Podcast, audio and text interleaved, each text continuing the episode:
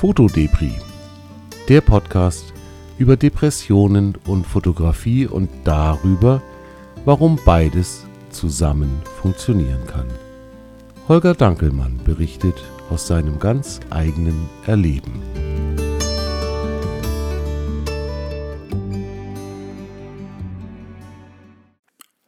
Moin und herzlich willkommen zu einer neuen Folge von Fotodebris, dem Podcast, der etwas anders ist. Vorab ein wichtiger Hinweis. Da ich hier über meine Depression spreche und dieses durchaus auch sensible Themen beinhaltet, möchte ich im Vorfeld eine Triggerwarnung aussprechen.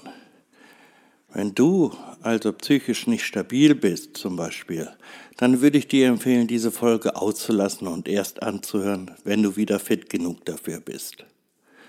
So, das war's dann aber auch schon und lasst uns mal durchstarten. In der letzten Folge habe ich euch ja berichtet, wie alles angefangen hat und dass ich nach meinem Aufenthalt in einer psychosomatischen Abteilung eines Krankenhauses dachte, ich bin geheilt und brauche keine ambulante Therapie. Wie schon gesagt, war das eine völlige Fehleinschätzung von meiner Seite her. Sicher, es ging mir lange Zeit gut. Ich habe anfänglich noch meinen Puls und meinen Blutdruck kontrolliert und, wohl, und obwohl beides zu hoch war, hörte ich irgendwann auf, diese weiter zu beobachten und die Hausärztin zu kontaktieren. So vergingen diverse Monate, in denen ich gar nicht mehr darüber nachdachte, was mir die Therapeutin zu mir sagte, dass ich eine ausgewachsene Depression habe. Ich und Depression. Ich lachte darüber, denn es ging mir ja gut. Dass sich dieses schlagartig ändern könnte, kam mir nie in den Sinn. Doch eines Tages war es soweit.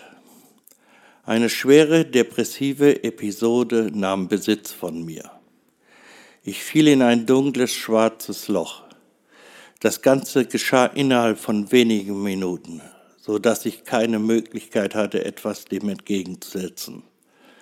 Was denn auch? Ich hatte ja nicht gelernt, mit so einer Situation umzugehen. In der psychosomatischen Klinik ging es nie wirklich um das Thema Depression. So saß ich zu Hause vor dem Computer, sah mir belangloses Zeug an oder lag auf der Couch und war zu nichts mehr fähig. Selbst einfache Dinge wie den Müll rausbringen konnte ich nicht mehr. Alles war wegblasen. Auch emotional. Ich empfand nichts mehr. Keine Wut, kein Ärger, aber auch keine Liebe oder Zuneigung, zum Beispiel meiner Frau und unseren Kindern gegenüber. Ich spürte keine Gefühlskälte, sondern empfand gar keine Gefühle mehr. Das zu verstehen ist sehr schwer, weil die Depression alle menschliche Logik aushebelt. Man kann mir mein Lieblingsessen oder eine versalzene Suppe hinstellen. Beide würde ich gleichermaßen essen, da es mir egal ist. Wenn mir jemand 10.000 Euro schenkt oder wir jemanden 10.000 Euro schuldig sind, ist mir beides egal. Diese Gleichgültigkeit dem gesamten Leben gegenüber macht es auch den Angehörigen schwer bis unmöglich, zu den betroffenen Personen durchzudringen. Wie denn auch? Die betroffene Person, in diesem Fall ich, weiß ja selber nicht, was mit ihr geschieht und kann es auch nicht in Worte fassen. Wie soll dann ein Partner oder eine Partnerin oder Freunde darauf richtig reagieren? Das Ganze ist ein Teufelskreis. Diese Depression hielt ungefähr zwei Wochen an und verließ mich im Gegenzug zu dem Beginn nur langsam. So dauerte es fast noch eine Woche, bis ich einigermaßen wieder klar im Kopf war. Dann wurde mir auch klar, dass ich Hilfe brauche und es selbst nicht mehr im Griff habe. Das sich selbst einzugestehen ist aber nicht leicht, da man sich eingestehen muss, sein Leben nicht mehr im Griff zu haben. Und wer gibt das schon gerne zu? So ging ich erst zu meiner Hausärztin, die mir einen Therapeuten empfahl.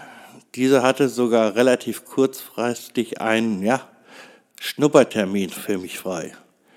Es war echt ein mulmiges Gefühl, mich mit einer für mich fremden Person zusammenzusetzen und über meine Situation zu reden. Aber auf der anderen Seite, was hatte ich zu verlieren? So fing meine ambulante Therapie circa drei Wochen nach meiner depressiven Episode an. Was einem Betroffenen klar sein muss, so schnell wie es bei mir ging, ist nicht der Regelfall. Bis zu zwei Monate Wartezeit ist es nicht selten. Und dann kann es nochmal vier Wochen dauern, bis man einen richtigen Thera Termin bei einem Therapeuten bekommt. Deswegen bin ich auch heute noch sehr dankbar, dass meine Hausärztin da ja den richtigen Therapeuten für mich rausgesucht hat. Gleichzeitig zum Therapeuten verwies mich meine Hausärztin aber auch zu einem Psychologen. Denn nur dieser durfte mir die Medikamente aufschreiben, die ich im Kampf gegen die Depression bekommen sollte. Also nochmal zu einer fremden Person meine Geschichte erzählen und dass ich hilflos bin. Es sind echt viele Hürden zu überwinden, aber mich, ich muss aus heutiger Sicht sagen, es lohnt sich. Dazu aber später mehr. Meine Termine beim Therapeuten waren lange Zeit ein bis zweimal in der Woche, was deutlich zeigte, wie dringend ich Hilfe nötig hatte damals. Nach einigen Wochen fragte mich mein Therapeut, ob ich mir noch mal einen stationären Aufenthalt vorstellen könnte. Ich sagte dazu ein klares Nein in Bezug auf die psychosomatische Einrichtung im Krankenhaus. Tja, doch er hatte da eine ganz andere Klinik im Auge. Diese war neben der Psychosomatik auch auf Depressionen und ihre Auswirkungen spezialisiert. Nach anfänglichem Zögern stimmte ich einem Aufenthalt zu. Hier mal ein kleiner Cut. Denn es gab noch andere Schlachtfelder, auf denen ich zu kämpfen hatte. Und das war die finanzielle Versorgung. Da ich laut Therapeut und Psychologen nicht arbeitsfähig war, beantragte ich eine sogenannte Zeitrente, die von der deutschen Rentenversicherung gleich abgelehnt wurde. Im Vorfeld musste ich nach Freiburg zu einem Amtsarzt fahren, der mich untersuchen sollte, um zu klären, ob der Anspruch gerechtfertigt ist. Diese sogenannte Untersuchung lief wie folgt ab. Der Arzt begrüßte mich, ziemlich kurz angebunden, führte mich in ein Zimmer mit Tischen und Stühlen, dann gab er mir einen mehrseitigen Fragebogen, den ich ausfüllen sollte. Danach verschwand der Arzt und ich saß alleine und versuchte diesen Fragebogen nach bestem Wissen und Gewissen auszufüllen. Bei manchen Fragen ich, wusste ich einfach nicht genau, was gemeint war und ließ sie diese offen. Nach circa 30 Minuten kam der Arzt wieder und fragte, ob ich fertig sei. Ich erzählte ihm von den offenen Fragen. Er meinte nur, das ist nicht so wichtig. Damit verabschiedete sich dieser sogenannte Amtsarzt. Meine sogenannte Untersuchung war vorbei und ich konnte wieder gehen. Keine einzige Frage, wie es mir derzeit geht, was mit mir geschieht, wenn ich eine depressive Episode habe, nichts dergleichen. Dass anhand dieser merkwürdigen Untersuchung mein Antrag auf zeitliche Erwerbsminderungsrente abgelehnt wurde, wen wundert es? Doch für mich war es ein totales Chaos, in das ich stürzte. Nicht nur die Depression, die mich nun öfters besuchte, war mein ständiger Feind, sondern das finanzielle System ging auch den Bach runter. Ich sah uns schon unter einer Brücke schlafen. Dann bekam ich den Tipp, ich solle mich mal an den VDK wenden. Die können bei einem solchen Fall sicher weiterhelfen. Der VDK ist der größte Sozialverband in Deutschland mit über zwei Millionen Mitgliedern. Ich ergriff die Situation, ohne zu wissen, ob ich dort wirklich Hilfe bekommen würde. Ich machte einen Termin und ging ohne Erwartungshaltung hin.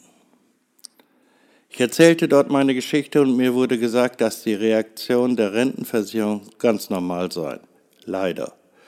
Anträge auf eine befristete Erwerbsminderungsrente würde im Normalfall von vornherein abgelehnt. Na toll, und jetzt?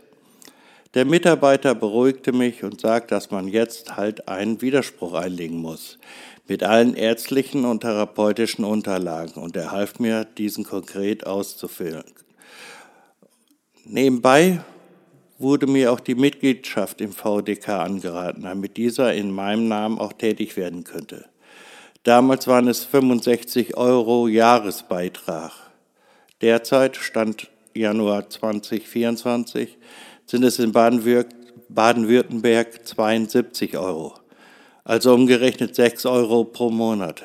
Was ich damals noch nicht wusste, war das sinnvoll investierte Geld. Also habe ich den Brief mit dem Widerspruch abgesendet und wartete auf Antwort. Dieses Warten und auf die Gnade anderer Menschen angewiesen zu sein, ist die Hölle. Nach drei Wochen kam die Antwort der Rentenkasse. Wieder abgelehnt. Eine anfängliche schwache depressive Episode ließ mich jetzt in eine bodenlose Tiefe fallen. Selbst ein Widerspruch wurde abgelehnt. Wie soll es nur weitergehen? Der soziale Absturz war also sicher. Nachdem ich mich etwas gefangen hatte, machte ich mich wieder auf den Weg zum VDK. Dort wurde nur kopfschüttelnd über die Reaktion der Rentenkasse reagiert. Ein erneuter Widerspruch würde hier aber auch nichts mehr bringen, sagte der Mitarbeiter. Jetzt müsste man härtere Geschütze auffahren. Im Klartext hieß das, Klage vor dem Sozialgericht in Freiburg. Das hat mich jetzt erstmal erschreckt, doch der Mitarbeiter beruhigte mich ein wenig. Da ich jetzt Mitglied vom VDK war, stand mir auch Rechtsschutz zu. Im Klartext hieß das, dass ein Anwalt im Auftrag der VDK die Klageschrift aufsetzte und diese würde dann dem Sozialgericht zugeführt. Das hieß also wieder warten für mich warten in einer ziemlichen Ungewissheit, obwohl der Mitarbeiter der VDK mir versuchte, Hoffnung zu machen. Dieses ganze Hin und Her erstreckte sich über zig Wochen, eher Monate. Neben der Depression, die, sich immer, die immer wieder kam, hing die Sorge um die finanzielle Absicherung wie ein Damoklesschwert über uns, was meine psychische Belastung an seine Grenzen und darüber hinaus brachte. Selbst Gedanke an einen Suizid waren zwischendurch da, da ich Gott sei, den ich Gott sei Dank nicht weiter verfolgt habe. Dann kam der Termin vor dem Sozialgericht. An diesem Tag kamen zwei wichtige Dinge auf einmal zusammen. Am Vormittag der Termin vor dem Sozialgericht und gegen 14 Uhr begann mein zweiter stationärer Aufenthalt. So könnt ihr euch ansatzweise vorstellen, wie es mir an diesem Tag so erging. Nun aber zu dem Termin, der mein, unser Leben in die eine oder andere Richtung lenken würde. Abhängig zu sein von Menschen, die über das persönliche soziale Schicksal entscheiden, ist fast unerträglich. Ich ging mit meinem vom VDK gestellten Anwalt in das Zimmer, wo alles entschieden werden sollte. Rechts saß mein Anwalt und ich, links saß der Anwalt der deutschen Rentenkasse. Dann kam der Richter mit zwei Beisitzern in den Raum. Es wurde dann die Anklageschrift verlesen und dann sprach der relativ junge Richter mich persönlich an. Ich war zu diesem Zeitpunkt psychisch schon lange weg von der umgebenden Realität, so dass der Richter manche Fragen zwei bis dreimal wiederholen musste, bis ich eine Antwort darauf geben konnte. Die Fragen gingen in die Richtung, wie mein Alltag ausschaut mit der Depression, inwieweit diese mich einschränkt und ob ich etwas dagegen unternehmen würde. Ich erzählte von den depressiven Schüben und Episoden, die plötzlich und unerwartet bei mir auftauchen. Ich sprach von meinem Therapeuten und Psychologen, wo ich in Behandlung war und dass ich an diesem Tag in eine dreimonatige stationäre Therapie einsteigen würde. Der Anwalt der Rentenversicherung sprach sich dafür aus, dass sie nicht dafür irgendwie zuständig wären und ich halt mein Geld vom Arbeitsamt beziehen müsste, was Hartz IV bedeuten würde. Auch die Diagnose vom Amtsarzt brachte, brachte, der Anwalt der Rentenkasse ins Spiel, indem ich ja mehr oder weniger gesund und wenigstens halbtags arbeiten könnte. Nach dieser Befragung zogen sich die Richter und Beisitzer für einige Zeit zurück und kamen dann später wieder, um den Richterspruch zu meinem Fall zu verkündigen. Der junge Richter hat sich sofort zum Vertreter der Rentenversicherung gewandt und fragte diesen, was ich denn noch unternehmen sollte, um meine Gesundheit und damit auch die Teilnahme am Arbeitsleben voranzutreiben.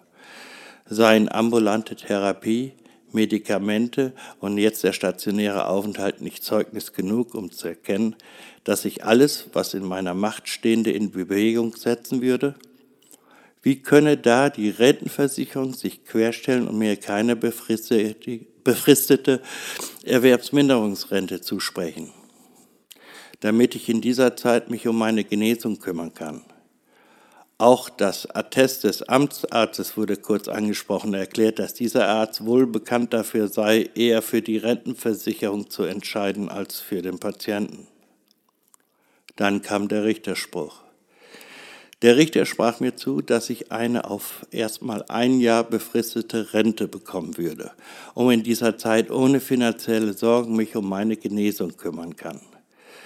Dem Anwalt der Gegenseite sagte er noch zum Schluss, dass es sich hier um Menschen und nicht um ihre Schicksale geht und nicht darum, Geld einzusparen.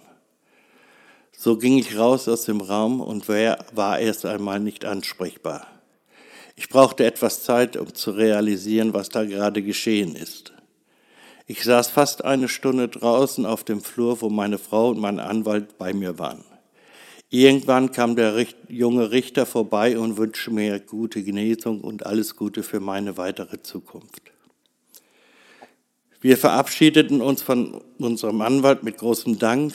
Danach gingen meine Frau und ich eine Kleinigkeit essen. Es lohnte sich nicht mehr nach Hause zu fahren, da die Klinik, in der ich an diesem Tag meinen zweiten stationären Aufenthalt beginnen sollte, in der anderen Richtung lag. Dort fuhren wir später dann auch hin. Ich war immer noch von dem Richterspruch überwältigt. Eine weitere Station in meinem Leben fing jetzt aber in der Klinik an.